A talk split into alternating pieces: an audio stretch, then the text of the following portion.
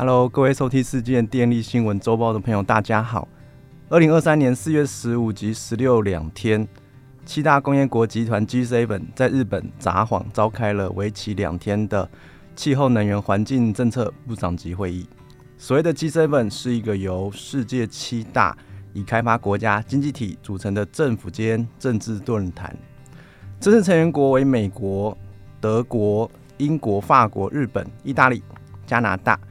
G7 并非基于国际条约设立，也没有常设的秘书处或办公室。主席国每年由成员国轮流担任，通过定期的会晤和磋商，讨论协调国际社会面临的重大经济跟政治问题。G7 成员国占全球百分之四十的经济活动，碳排放量占全球的四分之一。这些国家在气候变迁议题上具优势以及领领地位，所以采取的行动也备受关注，能够发挥高度的影响力。依据部长级会议的共识，将会在五月在广岛举办第四十九届 G7 领袖峰会予以确认。因此，这次能源环境政策部长级会议呢，被外界视为很重要的风向球，重要性不言而喻。这场会议有哪些重要的内容？请听我们娓娓道来。第一，全球正面临三重危机：气候变迁、生物多样性丧失以及污染。G7 重申必须加速清洁能源向近零温室气体排放转型，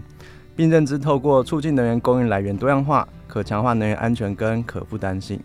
承诺共同努力实现最迟到二零五零年达成温室气体近零排放，以将温室温升限制在一点五度 C 的范围内。第二，能源安全跟清洁能源转型并重。各国可有不同的多元近零路径，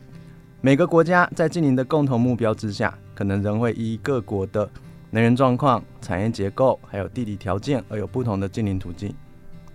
但终极目标仍是要同时实现 S 加三一的目标，包含安全性 （Safety）、安定供给 （Energy Security）、经济效率性 （Economy Efficiency） 和环境 （Environment）。第三，能源部门迈向近零转型关键的七大面向。第一个是，其中第一个是能源效率扮演关键角色。所有部门的能源效率跟节能，在加强能源安全、取得能源、能源可负担性、减少温室气体排放、减缓环境的影响、创造经济成长，并减少能源贫困，都能创造一定的价值，并根据需求面脱碳目标调整能源效率监管框架。还将与开发中国家政府共享资讯，以支持加强能源效率政策。第二，加快加大再生能源的部件。G7 将致力于扩大再生能源装置规模与降低成本，确立二零三零年离岸风电装置容量集体增加到一百五十吉瓦，太阳光电装置容量增加到一 terawatt 以上，加速投资太阳光电、陆域及离岸风电。水电、地热、可持续生殖能、生物甲烷、超细能等技术发呃开发与部署，积极推动创新技术，如钙钛矿太阳能电池和浮动式离岸风电、波浪能等，制定相关国际评估方法与标准，还将稳步提高系统灵活性，包含透过加强电网韧性、独立系统和微型电网，以及利用储能系统和需求面的管理。第三，电力系统二零三五年脱碳化，加速淘汰无减排的燃煤发电机组。接下来的关键十年内，迫切需要减少温室气体的排放。重申致力于二零三五年实现电力部门完全或大部分实现脱碳，将优先采取具体和及时的步骤，加速淘汰各国未减排的燃煤发电，并敦促其他国家加入 G7 的行列。第四，低碳燃料扩大开发跟应用。应该开发和使用低碳和再生氢及衍生物，例如氨，作为有效的减排工具，以促进跨部门和产业的脱碳。特别是在工业和交通等难以消减的部门，有必要采取行动来缩小低碳和再生清洁衍生物以及化石燃料之间的成本差距。包含研发和支持基础设施，好，会加强努力发展全球市场和供应链，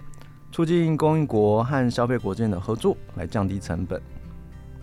第五，碳管理，立即持续和快速减少温室气体排放仍然是首要任务。为了实现近零，部署二氧化碳去除技术，有助于不易排碳部门的残余排放脱碳；而进一步推大推动大规模碳捕集技术，可以导致额外的学习成本降低。监测以及分析潜在的扩大地质储存基础设施以及二氧化碳运输规划，包含符合社会需求的区域二氧化碳补给封存 CCS 中心的潜力也相当重要。第六，允许适当的天然气投资，但仍应符合全球气候目标。承认俄乌战争影响全球能源市场以及供应安全，并加剧能源市场竞争、高能源价格和通货膨胀对环境产生的负面影响。在这个特别的背景之下，如果符合全球气候目标，并确保天然气计划被整合至国家发展低碳以及再生氢的战略中，这样的天然气投资呢，就是可以被接受的。第七，核能被部分国家视为可提供负担得起的低碳能源，减少对温室化石燃料的依赖，应对气候危机并确保全球能源安全作为机载的电力来源，将透过志同道合的国家之间的合作。以及可靠的合作伙伴，来减少对俄罗斯的依赖，并确保供应安全持续的供应多元化努力。综合以上的报道，这场由主办国日本主导的部长级会议，推广日本长期以来的 S 加三一政策。虽然美国气候特使 John Kerry 认为具有建设性，而且多数论者乐观其成，但部分共识也受到外界的质疑。例如，离岸风电和太阳能的二零三零目标将较二零二一年分别增加六倍以及三倍。但是从现实角度来看，G7 各国在实现自己的能源目标上仍有艰难之处。各界担心恐会沦为漂亮的口号而已。再者，G7 将在二零三五年以前，电力部门完全或大部分的实现脱碳，这是一个高难度的目标。与此同时，也仅淘汰无减排的燃煤发电机组，形同为各国可继续使用燃煤发电开了一个后门，使二零三五年电力目标、电力部门的目脱碳目标更显空泛。除此之外，像是氢或氨等燃料是否真的能够顺利绿色化、商业化，它的成本是否大幅下降，仍有待检验。另外，天然气虽允许作为能源转型的桥接能源，但是否真的能如期顺利退场？加上碳捕集及封存技术是否成熟等，都充满了不确定性。因此，后市如何仍需持续关注。以上是本周四月电力新闻周报的整理报道。国际上电力的大小事，我们会持续密切关注，并且跟大家分享。如果喜欢我们的频道，欢迎与好朋友分享哦。